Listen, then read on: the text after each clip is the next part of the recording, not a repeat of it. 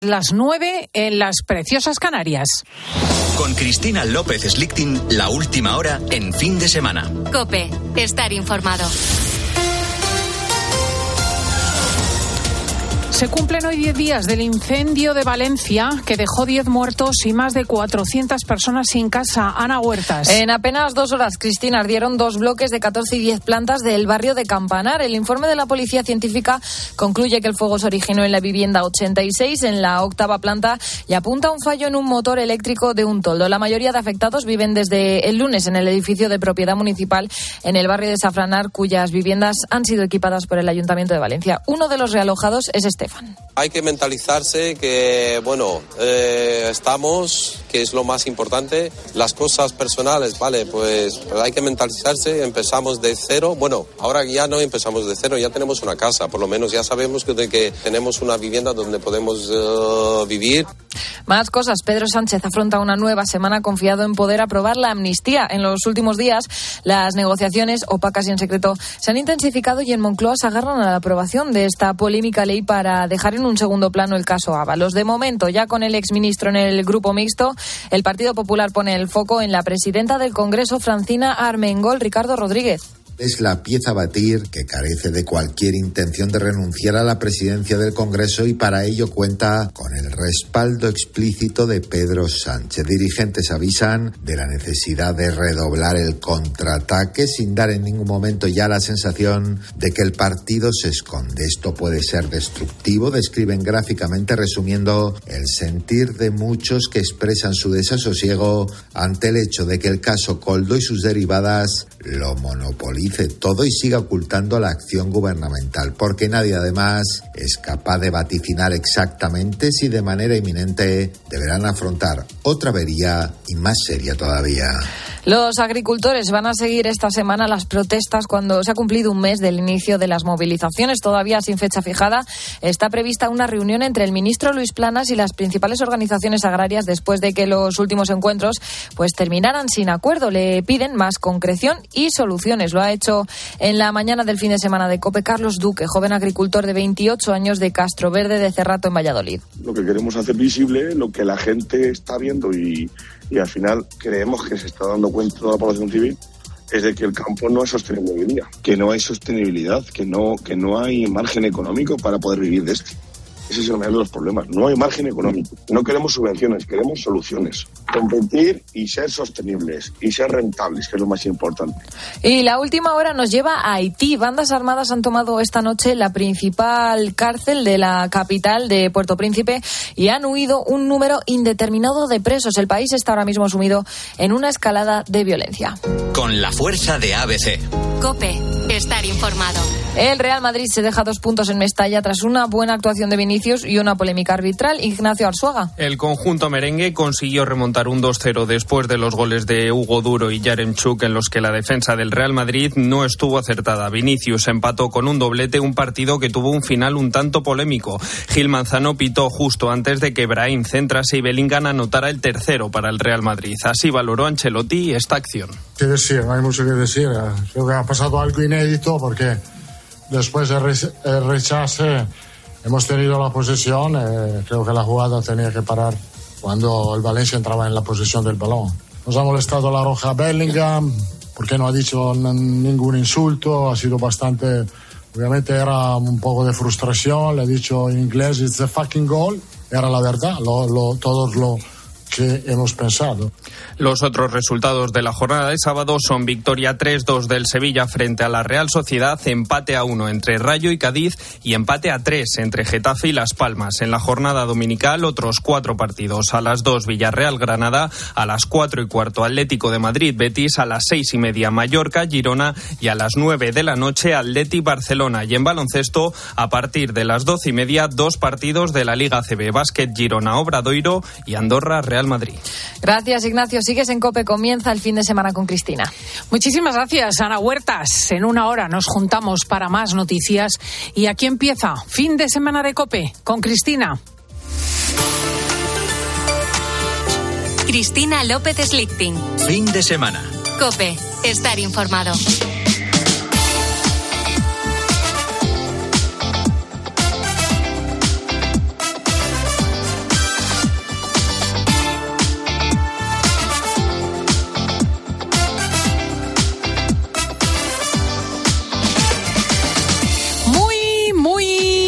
Buenos días, España.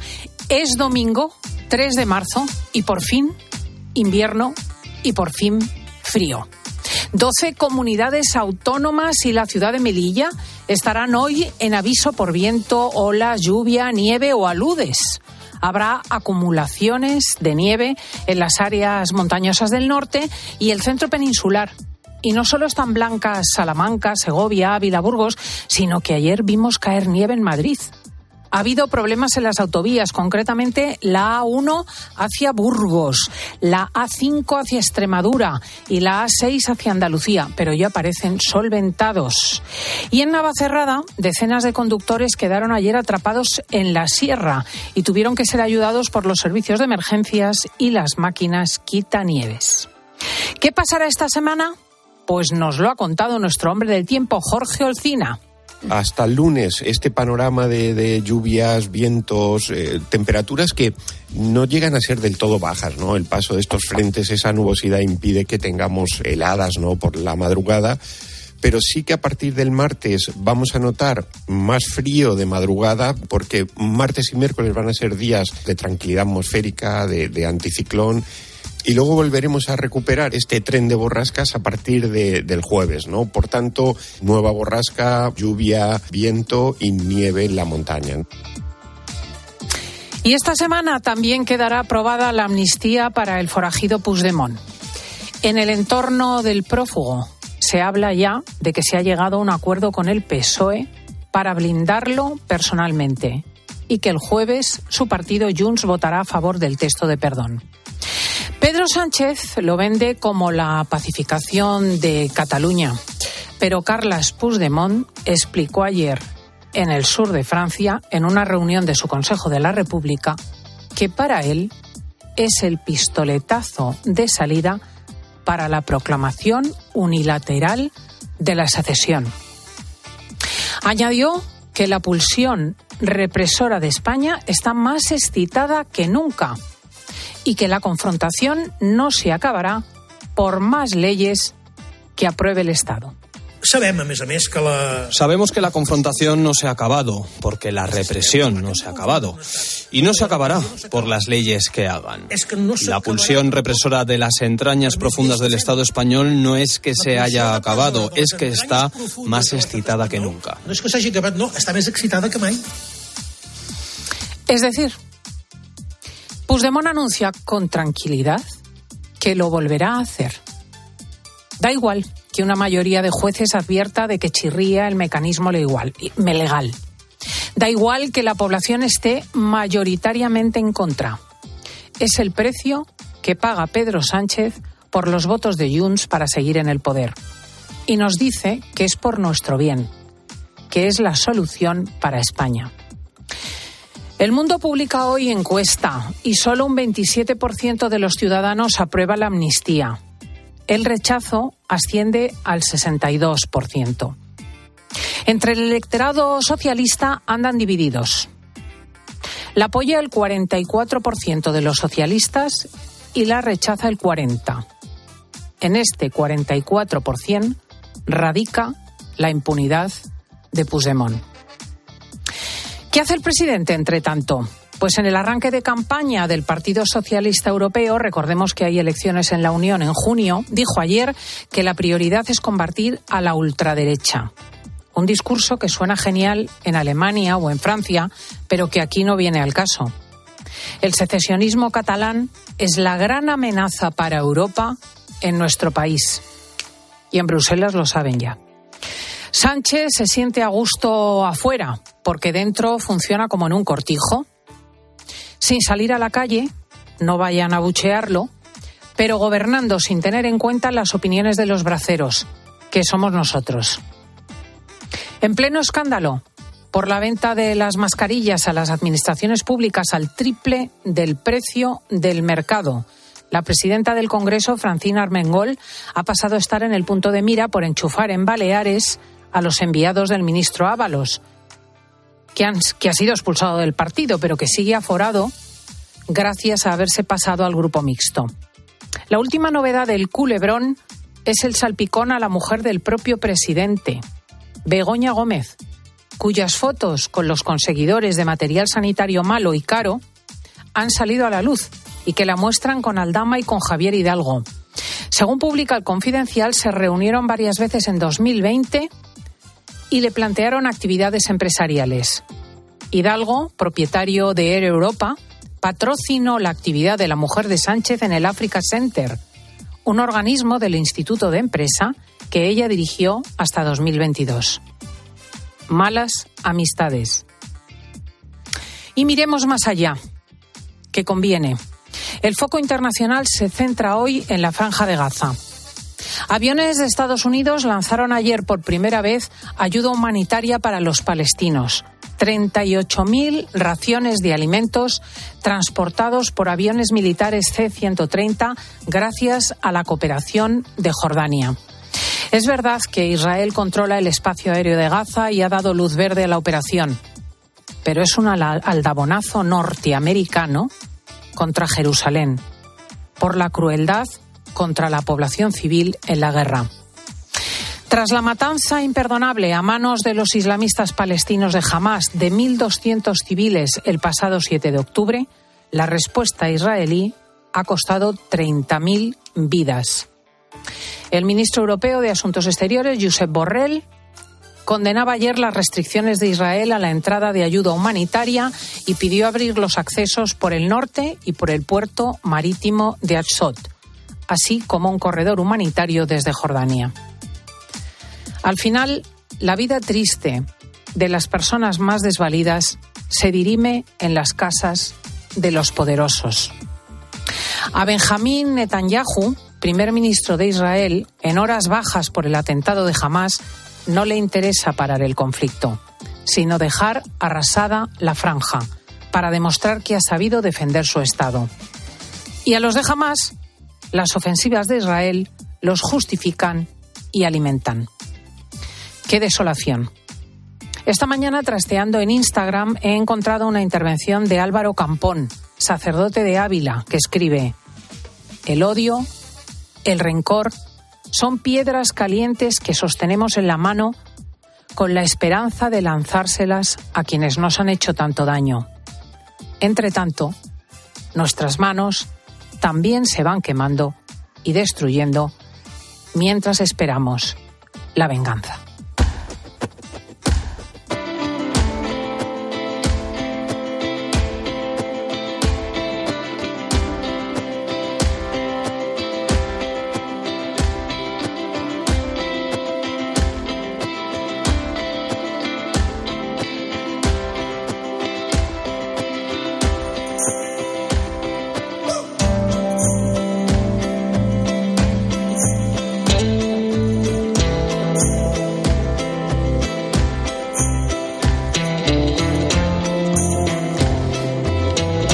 A las cosas cotidianas, porque en la semana en la que se ha publicado el índice de precios que pone un tope al alquiler, luego te explicamos cómo establecerlo y consultarlo, tenemos que contarte una nueva modalidad de estafa.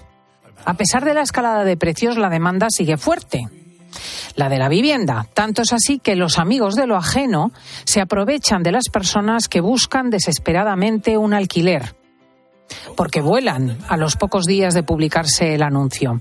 El sargento don Carlos Saiz es jefe del equipo de la Guardia Civil de Cantabria, la unidad que se encarga de investigar los ciberdelitos. De hecho, se llama equipo de arroba de la Guardia Civil. Don Carlos Saiz, buenos días. Buenos días. Efectivamente, en portales de Internet aparecen ofertas de alquiler y entonces ahí empieza la estafa, ¿verdad? Sí, eh, lo que es concretamente aquí en la comunidad autónoma de, Cantabria, lo que se ha detectado es que eh, los supuestos estafadores lo que hacen es publicar anuncios en portales de Internet dedicados a la venta y alquiler de inmuebles. De forma que una vez que los perjudicados se interesan por el alquiler de una vivienda, el anunciante, que supuestamente es un particular, le solicita que sea remitida una copia de, su de sus documentos de identidad y de las últimas nóminas. Todo ello siempre con el pretexto de realizar un estudio de viabilidad económica. Así, de esta forma, los ciberdelincuentes, una vez tienen poder toda esta documentación, lo que realizan son compras fundamentalmente de productos tecnológicos de alto valor que financian con, la con los documentos aportados con entidades de crédito rápido. Así, de esta forma, estos, con estos documentos que simplemente necesitan para su contratación ser firmados con unos códigos SMS que ya son recibidos en el teléfono facilitado por los delincuentes, pues de esta forma los mismos han conseguido comprar los productos sin que los perjudicados tengan conocimiento de ello. Qué barbaridad, porque las víctimas, las personas que han dado el carnet de identidad, que han dado las nóminas a los supuestos caseros, se dan cuenta del engaño después cuando les solicitan el pago de una deuda, ¿verdad? Sí, eh, esto ya lógicamente ocurre con el paso del tiempo cuando dichas personas pues reciben una notificación, ya sea de la entidad financiera o un monitoreo del juzgado, donde lógicamente les reclaman la deuda. Incluso en algunos de los casos hemos observado que ya se ha llegado a embargar alguna nómina por ello. Qué barbaridad. Claro, mm, por otro lado le digo que yo misma, que he ayudado a mis hijos a buscar alquileres, a menudo he proporcionado estos documentos, eh, bueno, pues incluso a través de WhatsApp o de correo electrónico. Eh, porque claro, los caseros lo piden. ¿Qué tenemos que hacer? Bueno, en un principio, vigilar un poco las comunicaciones electrónicas o tecnológicas que sean con extraños o desconocidos, evitando lógicamente remitir esta documentación personal. Esto no quiere decir que todas las solicitudes de datos sean potencialmente delictivas, pero sí se debe tener un poco de especial cuidado en hacerlo pues por canales físicos o debidamente validados y no simplemente por WhatsApp o a teléfonos de los que simplemente se ha recibido una llamada. En concreto, por ejemplo, si ellos lo que la excusa que, que ponen es la de realizar un estudio de viabilidad económica, pues que nos faciliten con qué entidad aseguradora eh, necesitan realizar dicho estudio y nosotros nos encargamos a dicha entidad de remitir la documentación que ellos necesiten por sus causas legales. Así todo, también, por ejemplo, en los casos concretos que se han detectado en Cantabria, se ha comprobado que los perjudicados, lógicamente, todos sean de Cantabria y una gran mayoría estaban buscando inmuebles en la propia comunidad autónoma. Pues visitar el inmueble pues para comprobar que realmente el inmueble se está alquilando y se está alquilando y ya también contactar físicamente con una persona. Eso pues ya reduce mucho la incertidumbre sobre el desconocimiento de la persona con la que se está tratando. O sea que esta, perdóneme un segundo, esta estafa se refiere a pisos inexistentes. O sea, realmente eh, pone el anuncio, pero detrás no hay un piso real. El piso físicamente existe, pero lógicamente quien le está anunciando no es el titular del, mismo. Es simplemente una persona puede sacar una foto exterior de, una, de un inmueble, la fachada, y publica un anuncio. Estos portales de Internet eh, simplemente son portales donde se presentan un anuncio de una vivienda en alquiler. No son portales ni que actúan como intermediarios ni nada. Simplemente son portales donde se anuncian. Ah. Entonces no. Y claro, ¿no hay, hay algo que nos pueda hacer sospechar? Bueno, básicamente cuando suelen requerir que la documentación sea emitida con mucha inmediatez, de forma urgente, eh, presionando un poco a las personas para mm. que no tengan tiempo en pensar o dudar, pues puede ser uno de los indicios que puede indicar que... Que hay gato encerrado. Exactamente. Eh, sargento, ¿hay un perfil concreto de estafadores o puede ser cualquiera? Puede ser cualquiera. Hmm. Ahora, dígame, dígame. Ahora mismo, ahora mismo todas estas, estas situaciones que sean de forma en Internet o en la red, como queramos entenderlo, facilitan el anonimato. No requiere ya una presencia física de las personas, por lo tanto, cualquier persona puede realizar este tipo de actividades. Hmm. ¿Y si somos víctimas de un engaño, qué hacemos? Hombre, eh, en el caso de que una persona ya haya recibido lo que es eh, una notificación, ya sea de las entidades de crédito o o un monitoreo del juzgado, lógicamente lo que debe hacer es personarse en, las fuerzas y cuerpos de seguridad del Estado o policías locales y presentar la correspondiente documentación. Antes de hacerlo, es recomendable que intente recopilar toda la información posible si dispone de ella de pues a quien haya podido facilitar la información, anuncio que vio, página donde lo vio, si dichas entidades de crédito le han remitido alguna, eh, alguna documentación, pues todo aquello que nos pueda facilitar eh, iniciar las investigaciones. Pues ojito que lo advierte la Guardia Civil. Si quieres alquilar un piso, no envíes documentación por redes y asegúrate de que el piso está en alquiler y que quien te lo ofrece es quien efectivamente es y está detrás del inmueble. Es el sargento Carlos Saiz, jefe del equipo de la Guardia Civil de Cantabria que investiga los ciberdelitos. Muchísimas gracias por advertirnos. A usted. Muy buen trabajo.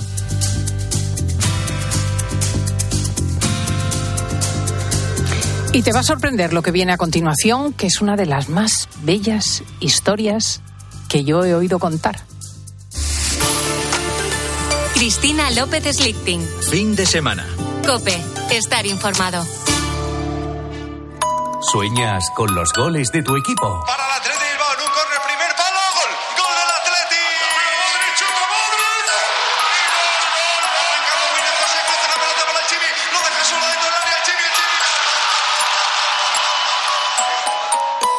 Entonces, seguro que vibras escuchando Tiempo de Juego. Este domingo Atlético de Madrid Betis, Athletic Club, Fútbol Club Barcelona. Hay alineación de los colchoneros, Ruiz. Tiempo de Juego con Paco González, Manolo Lama y el mejor equipo de la radio deportiva. El número uno del deporte. Contratar la luz con Repsol, ahorrar en tus repostajes. Contratar la luz con Repsol, ahorrar en tus repostajes. Contratar la luz con Repsol. ¿Pero qué estás haciendo? Contratar la luz con Repsol. Porque ahorro 20 céntimos por litro en cada repostaje durante 12 meses pagando con Wilet. Contrata la luz con Repsol en el 950 52 50 o en Repsol.es y enciende tu ahorro. Escuchas fin de semana. Y recuerda, la mejor experiencia y el mejor sonido solo los encuentras en cope.es y en la aplicación móvil. Descárgatela. Hace nada eras un bebé. Y mírate, todo un hombre. Con tu trabajo, tus amigos, tu casa. Ay, estoy muy, muy orgulloso de ti, hijo mío. Gracias. ¿Puede arreglar la cisterna o...? Tengo que encargar una pieza, pero sí, hijo mío, sí. Por 17 millones de euros uno se hace padre de quien sea. Ya está a la venta el cupón del Extra Día del Padre de la ONCE. El 19 de marzo, 17 millones de euros. Extra Día del Padre de la ONCE. Ahora cualquiera quiere ser padre. A todos los que jugáis a la 11, bien jugado. Juega responsablemente y solo si eres mayor de edad. Bienvenidos a una nueva temporada de Fórmula 1 en Dazón. Fernando está listo, Carlos preparado y nosotros dispuestos a vivir con pasión cada gran premio, porque la Fórmula 1 nos corre por las venas. Vívela solo en Dazón desde 19,99 euros al mes. Si para ti un paquete no es una caja, sino una persona, entonces te interesa el seguro de moto de línea directa, con el que, además de ahorrarte un buen dinero, tendrás cobertura de equipación técnica para casco, guantes y cazadora. Cámbiate y te bajamos el precio de tu seguro de moto sí o sí. Ven directo a lineadirecta.com o llama al 917-700-700. El valor de ser directo. Consulta condiciones. Una maravilla no es solo un lugar, una maravilla es poder viajar. Si voy a soñar, sueño con viajar. Escuchar las olas, perderme bolas. Si no encuentro el camino, me van a buscar. Cuando viajo sin prisa, el tiempo se para. Maravíllate con viajes El Corte Inglés y Tour Mundial y llévate hasta 600 euros de regalo en El Corte Inglés. Tailandia, Costa Rica, Uzbekistán, Orlando, Egipto y con Fastpack de Tour Mundial en tu gran viaje, precios sin sorpresas. Consulta condiciones. ¿Cómo te las maravillaría yo? ¿Cómo te las maravillarías? Vodafone te trae Dazón con Fórmula 1, MotoGP y otras competiciones. Llama al 1444 y llévate por solo 40 euros fibra móvil y televisión con el primer mes de Dazón Esencial de regalo. Llama ya al 1444. Vodafone. Cuando Berta abrió su paquete de Amazon, se le aceleró el corazón. Pantalla LCD y seguimiento de la frecuencia cardíaca. La pulsera de actividad se clasificó en su corazón por su calidad y su precio. Cinco estrellas de Berta. Productos estrella a precios estrella. Empieza a buscar en Amazon hoy mismo. Por la noche en la radio. Todo lo que ocurre en el deporte y las exclusivas de Juanma Castaño. Justo ahora está compareciendo en directo y en castellano Luis Enrique, el técnico del PSG. A ver qué es lo que dice el partido. Qué gran equipo, qué manera de competir. De lunes a viernes de once y media de la noche a una y media de la madrugada, todo pasa en el partidazo de Cope. El número uno del deporte.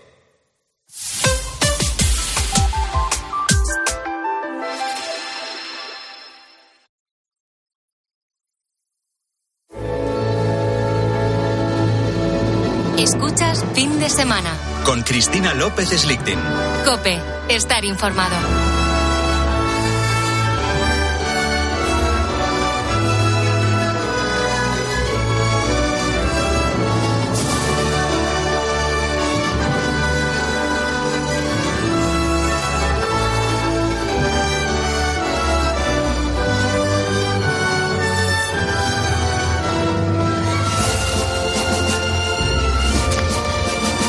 Esta música de Manolo Marbizón sería propia para la sesión inaugural de una monarquía o para una sesión inaugural de una academia. Y la verdad que queda fuera de lugar para aquello de lo que voy a hablaros ahora mismo, porque en apenas un minuto vais a escuchar una de las historias más verdaderas y conmovedoras que yo he escuchado hace mucho.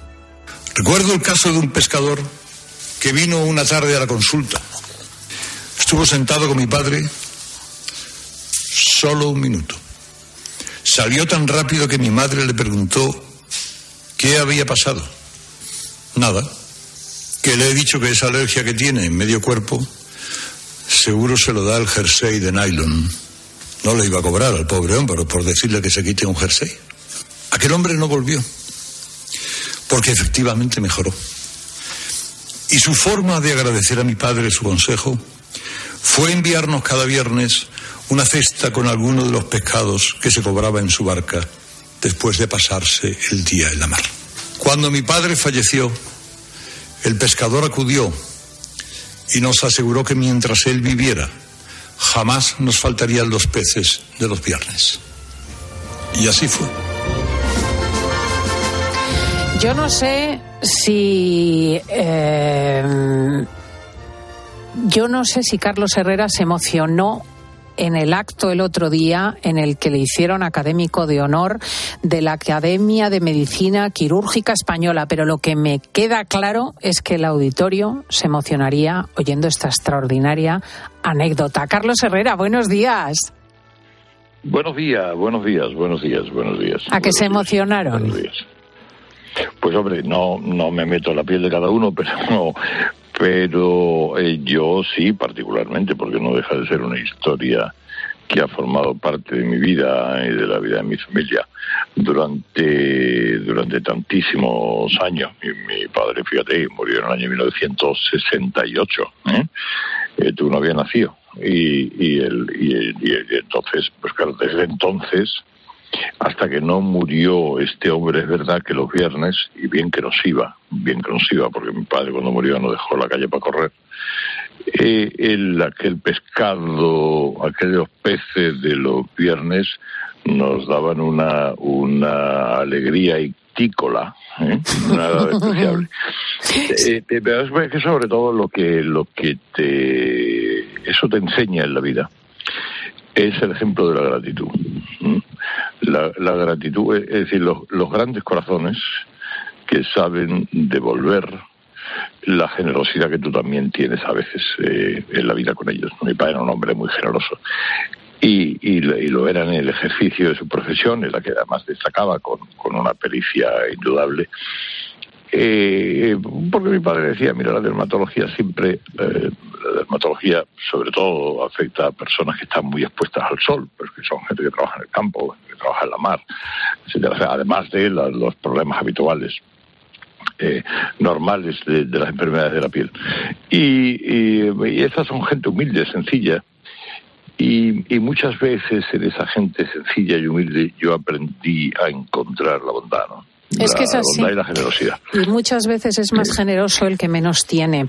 Oye, es cierto que que, menos tiene, claro, claro. es así, yo eso lo he verificado también, que tu padre efectivamente dermatólogo era, que tú lo has comentado en esta maravillosa intervención cuando has eh, realizado esta ceremonia, eh, era capaz de diagnosticar a los pacientes solo por los andares. Bueno, él tenía un, el, el- ojo, lo que se llama un gran ojo clínico. Es verdad que el ojo clínico le es más propio a un dermatólogo que a un internista ¿eh? o que a un radiólogo. Eh, Es decir, que necesitan una serie de pruebas para ver qué es lo que hay dentro. El dermatólogo lo que ve es lo que hay fuera. Eh, Y, y eso es el, el ojo clínico es muy propio de algún tipo de, de especialidades clínicas como la dermatología. Pero es verdad, pero es verdad, tenía un buen ojo clínico. Veía a un tío venir y ya decía, este tiene cataplín o cataplán. Yo, por ejemplo, tengo un ojo clínico muy malo, pues yo dije en la propia conferencia que yo confundo una fractura de astrágalo con, con una eh, brotiectasia, ¿no? Entonces, sí, sí que viene un tío cojo y le oculto. Entonces, eh, no hay nada que hacer.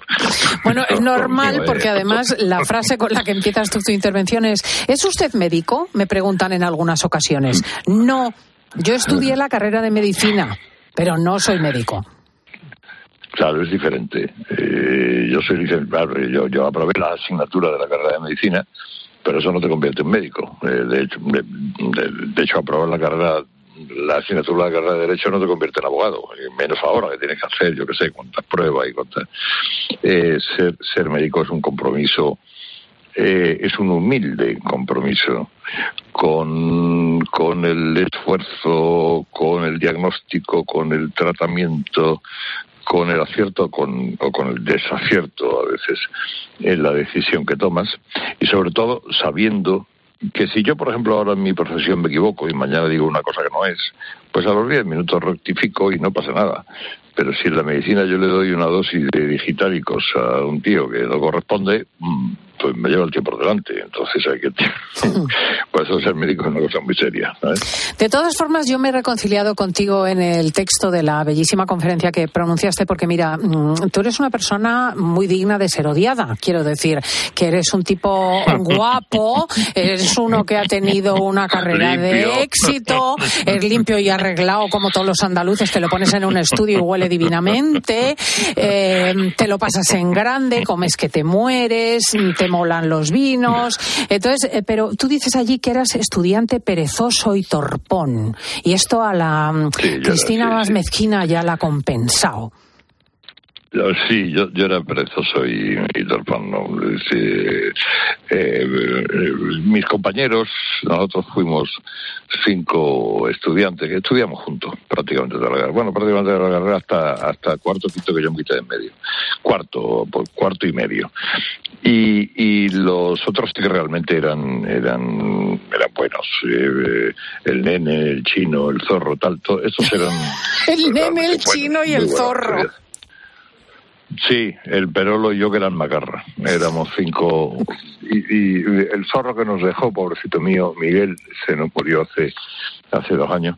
Pero lo demás seguimos y seguimos siendo amigos y nos seguimos viendo, ¿no? Y seguimos compartiendo al menos dos o tres fines de semana al año. Y nos reímos mucho con las cosas, pero esos eran de verdad mucho mejores estudiantes que yo, hacían los mejores apuntes que yo y, y tal, y yo siempre iba un poco eh, a remolque eh, de ellos, pero eh, pero eh, por eso te digo que os debí de, no, pero usted médico, no, no, no, no, médicos son estos, que por cierto, uno es oftalmólogo, dos son dentistas, y yo fíjate para lo que he quedado, Oye, Carlos, eh, tú has podido entrever, porque abundas en ello en, este, en esta conferencia, ¿por qué los médicos eh, tienen esta pasión por las humanidades? ¿Por qué hay mm, médicos historiadores, médicos filósofos, médicos antropólogos? Sí, ens- ensayistas, eh, músicos, eh, la, la medicina efectivamente es, es un compendio de humanidad en sí mismo, ¿no? Yo citaba a Letamendi, porque, bueno, Letam- Letamendi es una referencia a la carrera de medicina, es de las primeras cosas que, que se cita cuando Letamendi decía el que estudia medicina y solo medicina sabe ni medicina sabe, ¿no? Pero eso lo decía él, que era además un músico wagneriano, portentoso, y un buen ensayista, tal como lo era Marañón, como lo era Leín Entralgo, como lo ha sido muchísimo ¿no? a lo largo de la, de la historia. Y, y es verdad que, el, que el, médico tiene una tendencia a las humanidades, al, al humanismo, y, y la propia carrera en sí misma un cante al, al humanismo. ¿no? Eh, el, el, humanismo, la, la, la bioética, tantísimas cosas. Sobre todo al, a entender cuál es el misterio del ser humano, del hombre, de la mujer, que está enfermo y al que tienes que garantizarle la salud, eh, gar- garantizarle una forma de vida sacarle del, agujero negro, del pesimismo por la mala salud. Bueno, eso lo ha dado la medicina y desde luego, ¿cuántos médicos no tienen un historial humanista? Eh, admirable, todo ello. Yo eso sí que lo quería significar. Qué bonito. De hecho, tú en, el, en la intervención eh, mencionas a muchos de ellos y también a mucha gente que has conocido, por ejemplo, el grandísimo forense Frontela, pero yo me quedo con el nombre, efectivamente lo has citado ahora, eh, que conociste no necesariamente en la carrera, sino después, en, la carrera periodística de Pedro Lairentralgo. Sí, sí, sí, Lain. Eh, Lain era un, era un caballero, era un historiador extraordinario, además fue catedrático de Historia y Medicina. Eh, era un ensayista magnífico, vivió además una, una evolución político-social admirable de la mano de Dionisio Redruejo y de otras personas de, de, aquellos años. Y era, claro, yo situarme ante la Inentralgo. La Inentralgo creo que murió en el año 2000, 2001 aproximadamente. Y yo la entrevistaría pues cinco o seis años antes de que muriera. Posiblemente fuera de las últimas cosas que, de las últimas entrevistas que diera la Inentralgo, o quizá antes, fíjate, yo no soy capaz de poner la fecha. Pero claro, yo, yo, yo sabía cómo como hombre dedicado a la medicina en parte de mi vida que estaba ante un, un tipo de, una dimensión. Y él y él me él me decía eso no él, me decía porque era, era muy entretenido cuando hablábamos de biología y tal y cual. Había mucha gente que no se había presentado a la carrera de medicina que ya entonces en mi época era difícil entrar. En mi época se puso de moda el doctor Gannon y Marcus Welby y todas esas cosas y la verdad es que la entrada en medicina era un era difícil. No sé si tan difícil como ahora, pero era difícil. Y, mucha gente optaba por biología. Y él me decía, oiga, biología es una forma parcial de ver al ser humano. Al ser humano para verlo en su redonda, absoluta integridad hay que estudiar medicina y ser médico y aliviar el dolor humano, que es lo más importante que nosotros podemos hacer. las enseñanzas de la IN fueron maravillosas. Qué impresionante. Antes de despedirme tengo que sacar una anécdota un poco asquerosita, pero muy impresionante eh, de tu intervención, que es la relativa a los cadáveres, porque hablas de un profesor que estimuló mucho eh, las donaciones de cuerpos y tú revelas eh, que el cuerpo con el que practicaste anatomía era el mismo con el que había estudiado tu profesor. Sí, sí, sí, sí, sí, fue así porque entonces había muy pocos, se llamaban los segovianos, ¿no? porque había habido tres o cuatro segovianos que habían llegado a la Facultad de Medicina de Barcelona. Eh, y, bueno, eran, eran tres cuerpos, vamos a ver, el, el cuerpo para la, para la anatomía palpatoria, sobre todo para, para la necro, la necropsia, eh, se viscera, es pues, tú le quitas las vísceras. ¿Qué es lo que tú practicas con un cuerpo? Pues te interesa conocer bien el recorrido de los paquetes nerviosos, de las determinadas formaciones musculares del triángulo de Carpa, otras, que tienes que palparlo. Eso es la anatomía palpatoria, es fundamental para entender bien las cosas de, sobre todo ya te digo, de los, el recorrido del nervio mediano. Bueno, pues si pasa por detrás entre el al anterior y el bíceps y detrás del pico de la ¿no? y luego se distribuye por el antebrazo, pues esas cosas tienes que palparlas.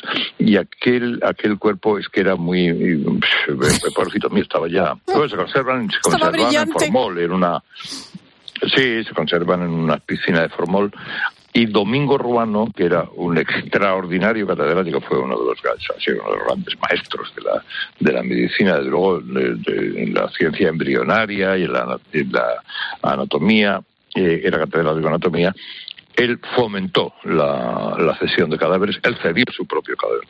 Y él decía siempre, llegará un día que alguien cuando esté estudiando mis tendones o viendo algún hemisferio de mi cerebro, se preguntará por mí y yo mientras tanto estaré hablando de vacunas con Fleming, de medicina con Pedro Pons y de anatomía funcional con Ors Dorca, que era su maestro.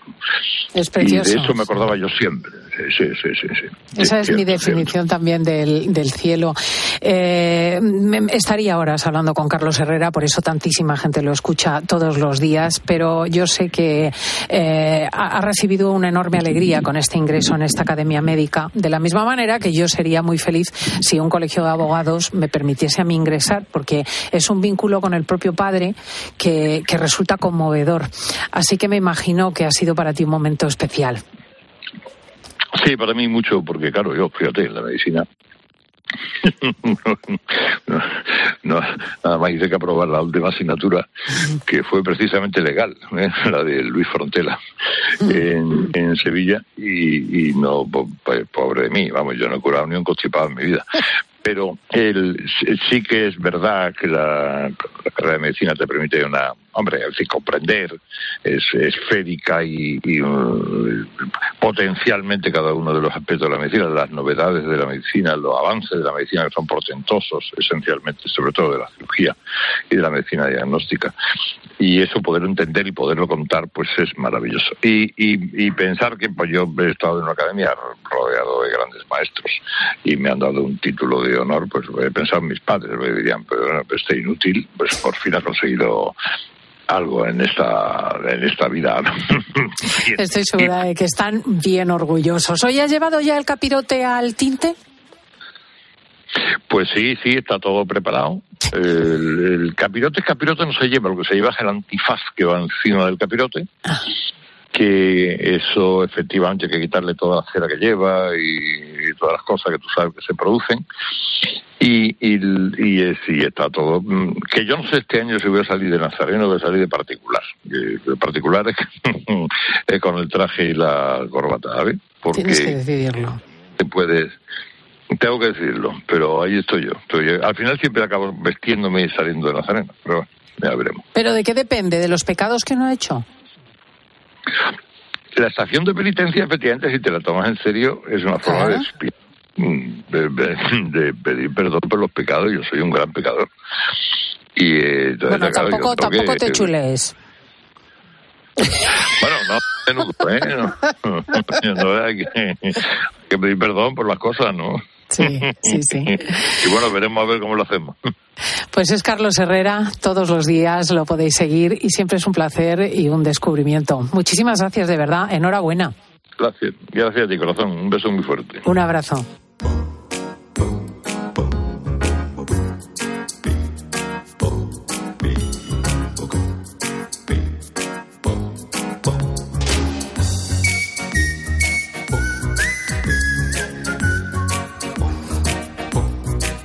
El macarra, fíjate, lo llamaban el macarra. Pedro Martínez, buenos días a nuestro psicólogo. Hola, muy buenos días. Vaya entrevista, qué maravillosa, ¿eh? Bueno, no lo llamaban, lo llaman el Macarra, sus amigos, y lo pone también en internet. Menudo. Es un personaje bien interesante. Estamos en la escuela de padres. Vamos a hablar de niños mentirosos. Desde aquellos que desde pequeños eh, apuntan maneras a los que ya refinan tus- sus tácticas en la adolescencia o se convierten en unos redomados embusteros en la juventud. Está con nosotros nuestro psicólogo que acabamos de saludar. Voy a saludar a mi madre. Buenos días, mamá. Hola, buenos días. ¿Qué tal? ¿Qué tal? Muy Y, bien. Por cierto, mañana comemos juntas por el cumple de papá. Sí, sí, sí, sí. Ah, vale, Vale. pues mira, ah, llamada Vale. que me ahorro a las tres. Bueno. Y también está nuestra médico endocrina, doña Carmen Candela. Muy buenos días. Buenos días a todos. ¿Tú has tenido en tu caterva Hola. de hijos, has tenido niños mentirosos, Carmen? Algunos sí que me ha salido, pero fíjate, más que mentiroso, uno de ellos me salió absolutamente fantasioso en la primera etapa, pero fantasioso a, a un nivel mm, exagerado. Pero luego ya se fue corrigiendo y ahora a día de hoy no tengo ninguno mentiroso. Pero fantasioso de esos que tienen un amigo inventado, ¿te No, refieres? pues su fantasioso que un día llegó a casa y me dijo, ha habido un accidente terrible en el colegio, o sea, ha habido una tormenta, que es verdad que la hubo, se ha roto una rama y ha matado a una niña. Y yo, que la directora del colegio era muy amiga mía, la llamé aterrorizada, pero María Jesús, ¿pero qué ha pasado? Dice, ¿pero qué me estás contando? Si no ha pasado nada, pero sí, eso, eso no es verdad. Y le digo, pero Pulga, ¿quién te lo ha dicho tal? Eh, bueno, pues era una fantasía total y absoluta, pero de una niña de 4 o 5 años, que creo que eso es un poco normal al principio tener esas fantasías. Qué gracioso, qué gracioso. Sí, Eh, voy a preguntarle a mi madre qué hizo con las mentiras, porque tengo que confesar que este era un punto crucial en nuestra casa, y es que mi madre es una maniática de la verdad. Bueno, yo estoy de acuerdo con Carmen lo que dijo sobre los niños pequeños, porque los niños tienen mucha fantasía y muchas veces no distinguen entre la fantasía y la realidad. Y los mentirillas que dicen, pues no tienen ninguna importancia. Con que luego, pues hables con ellos y, y luego dices que los alabes que porque hayan dicho la verdad, pues todo esto se corrige. El, el problema empieza luego en la adolescencia. Y yo, pues, pues no lo sé, porque yo hablé el otro día con mi hija la pequeña y me dijo que sí, que ellos mentían, mentían mucho en la adolescencia porque nosotros éramos demasiado severos. Ella opina, ella opina que ahora las- los chicos tienen más confianza con los padres y son es más fácil que digan lo que hayan hecho y que no mientan tanto. No, yo tengo ahí mis dudas. Es verdad que éramos nosotros severos, quizás más que otros padres, porque resulta que nosotros cuando otros padres todavía en la época de, de la- los años de la movida, cuando otros padres todavía se contaban que todas las noches estaban de pie esperando a ver si sus hijos aparecen a las 5 o a las 7 de la mañana, pues la verdad que en nuestra casa a la una había que estar en casa.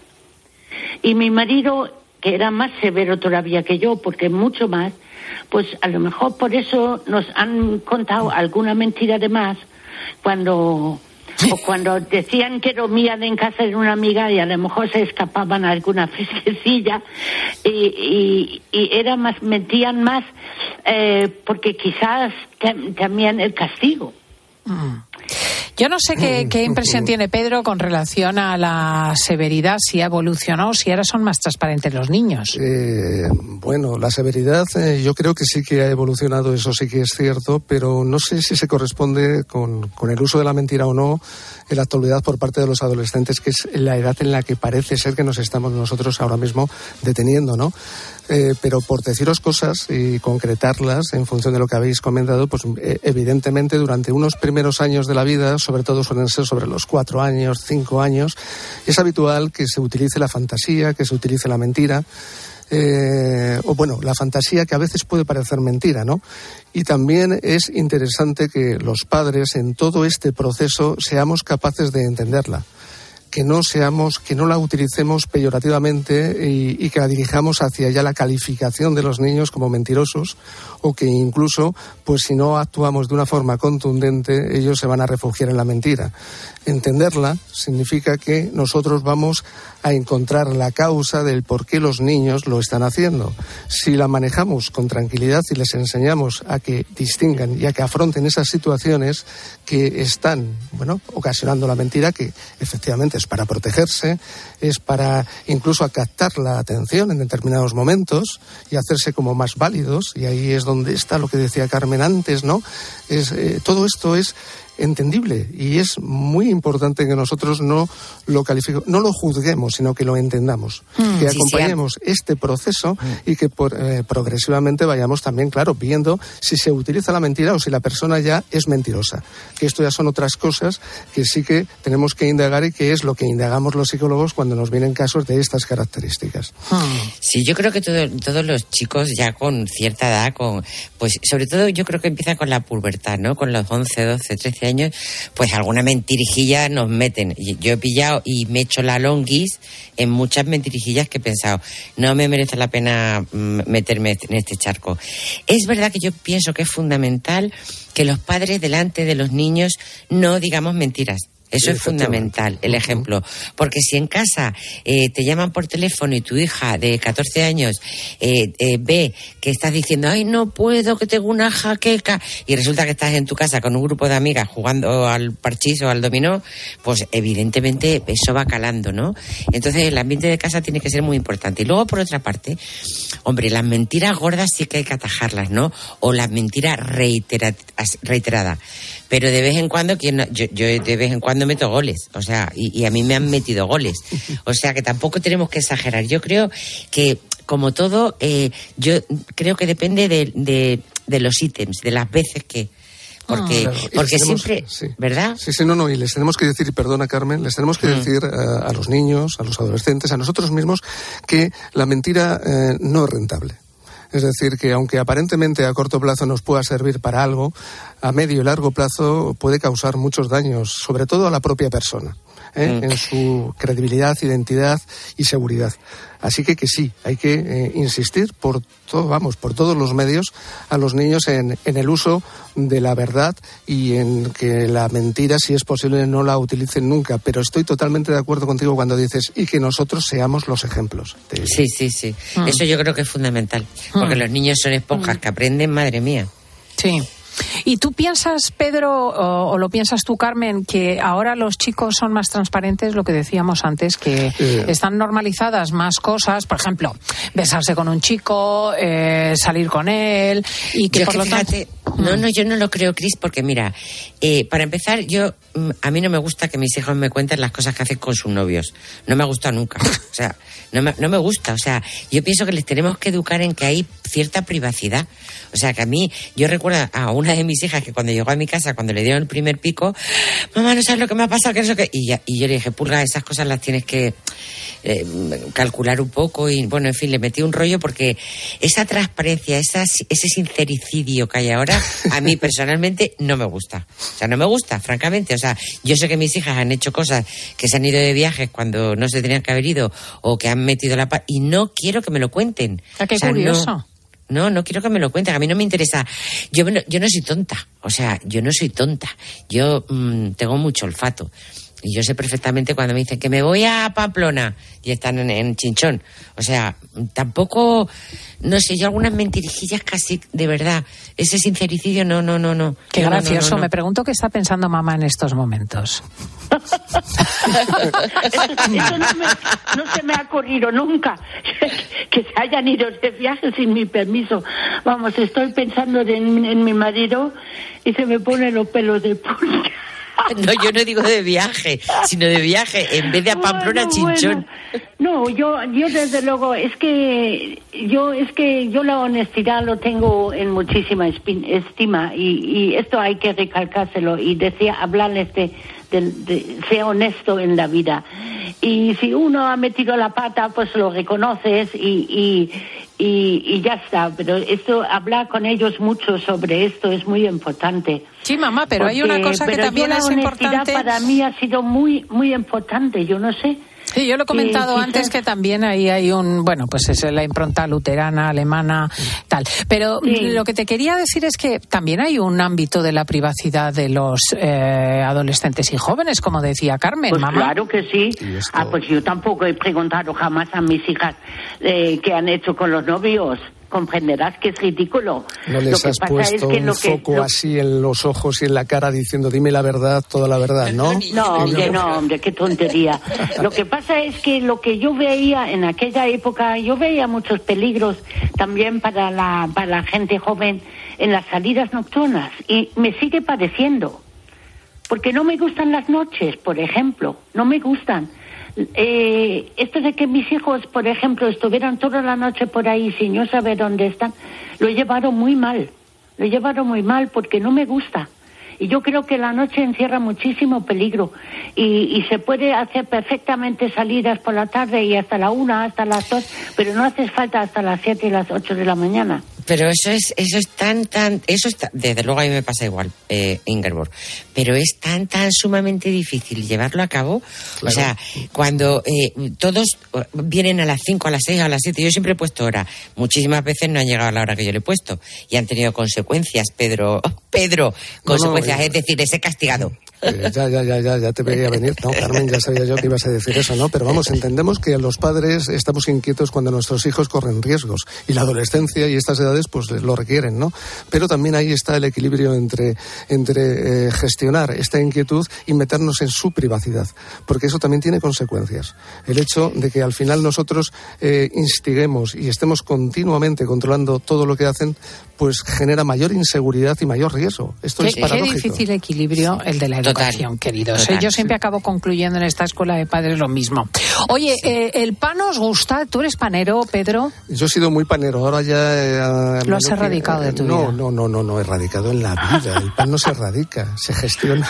Se gestiona. Y Candela solo come picos, me consta. A- no, y pan. O sea, yo soy súper panera. A mí un buen bocata, me, bueno, me da la felicidad. Mm, ¿Y mamá es panera? Bueno, pues es- estil- estilo estilo español menos, porque aquí, eh, pero es que entro en Alemania en una panadería y ver de repente 50 clases de pan me vuelve loca. Me vuelve loca porque es que nosotros tenemos mucho más clases de pan que aquí en España. Bueno, ahora aquí ya- cuando hablas de pan, Ahora ya cada vez ya más. está- ya, ya, ya están entrando aquí también muchas eh, fábricas que ya hacen panes más diferentes, pero es que entrar en una panadería alemana es que es que es un, un negocio muy serio. Ahí hay 50 clases de panes de todo tipo y a mí me encanta. A mí me encanta. Pero no te pierdas el pan de la mancha de nuestra Marcia Ortega. Bueno, voy a dejaros el teléfono para que nos contéis historias de pan que vamos a hacer en la tertulia de chicas. 666 55 40 00. Estás escuchando fin de semana. Y recuerda que si entras en cope.es, también puedes disfrutar en tu móvil del mejor entretenimiento con Cristina López Slichting. La vida es como un libro y cada capítulo es una nueva oportunidad de empezar de cero y vivir algo que nunca hubieras imaginado. Sea cual sea tu próximo capítulo, lo importante es que lo hagas realidad. Porque dentro de una vida hay muchas vidas y en Cofidis llevamos 30 años ayudándote a vivirlas todas. Entra en cofidis.es y cuenta con nosotros. Recolector de claveles, repartidor de paquetes, llevo japoneses de tablao en tablao y niños de cole en cole. Distribuyo naranjas y miel de abeja y hago transfer de aeropuerto de 12 a 2. Si quieres hacer un buen business, hay que ser muy rápido. Solo hasta el 20 de marzo, Business Days Citroën con ventajas especiales en toda la gama Citroën y punto de carga incluido en gama eléctrica. Condiciones en citroen.es. En cofidis.es puedes solicitar financiación 100% online y sin cambiar de banco. O llámanos al 900 84 12 15. Cofidis, cuenta con nosotros. Escuchas fin de semana. Y recuerda, la mejor experiencia y el mejor sonido solo los encuentras en cope.es y en la aplicación móvil. Descárgatela. Recolector de claveles, repartidor de paquetes, llevo japoneses de tablao en tablao y niños de cole en cole. Distribuyo naranjas y miel de abeja y hago transfer de aeropuerto de 12 a 2. Si quieres hacer un buen business, hay que ser muy rápido. Solo hasta el 20 de marzo, Business Days Citroën con ventajas especiales en toda la gama Citroën y punto de carga incluido en gama eléctrica. Condiciones en citroen.es. ¿Eres profesional de la obra y la reforma? En Leroy Merlin tenemos precios exclusivos para ti durante todo 2024. Por ser miembro del Club Pro tienes toda la gama de puertas de interior Line, Line Plus y Premium con hasta un 15% de descuento, como la puerta La Cadavari o el modelo Oslo Nature en cualquiera de sus medidas por solo 121,50 euros. Y mantenemos ese precio para ti el resto del año. Leroy Merlin, ahora más pro. ¿Y tú? ¿Por qué necesitas fluchos? Porque es tiempo de pensar en lo que te gusta, en la moda que te hace sentir vivo, chic, casual, sport. Nueva colección de otoño-invierno de Fluchos. La nueva moda que viene y la tecnología más avanzada en comodidad unidas en tus zapatos. ¿Y tú por qué necesitas fluchos? Fluchos. Comodidad absoluta. Mamá, he leído que el universo es infinito y que una estrella... Tu hijo cada día descubre algo nuevo. Para que nada detenga sus ganas de aprender, ven a General Óptica. Ahora con el plan familia tienes las gafas de tu hijo a mitad de precio. Y con dos años de seguro de rotura. Ven a General Óptica y aprovecha el plan familia. General Óptica, tu mirada eres tú. Hay dos tipos de motoristas, los moteros que disfrutan la carretera como nadie y los mutueros, que hacen lo mismo, pero por menos dinero. Vente a la mutua con tu seguro de moto y te bajamos su precio sea cual sea. Llama al 91 555 5555. Hay dos tipos de motoristas, los que son mutueros y los que lo van a ser. Condiciones en mutua.es. En la venta de tu coche puede ser un loser o un pluser. Un loser no valora su tiempo. Un loser se deja embaucar con ofertas de compra que no se respetan. ¿Quieres ser un pluser? Ven directo a Ocasión Plus para recibir siempre la mejor tasación pago en el acto y siempre con total transparencia. Ocasión Plus. Ya somos más de 200.000 plusers. ¿Te unes? Descubre los diseños exclusivos y los productos innovadores de las tiendas porcelanosa. Piezas de gran formato, griferías con sistemas de ahorro, cocinas de inducción invisibles. La casa de tus sueños está en porcelanosa. Y ahora, del 1 al 16 de marzo, aprovecha los días porcelanosa con descuentos muy especiales. Porcelanosa. mucho más fiable que pueden ser las redes sociales. Es lo que me pasa con Carlos Herrera. Me parece un tío muy serio. Es muy natural. Es un periodista que es como una institución de toda la vida. Cope es más que una radio. También en cope.es y en tu móvil.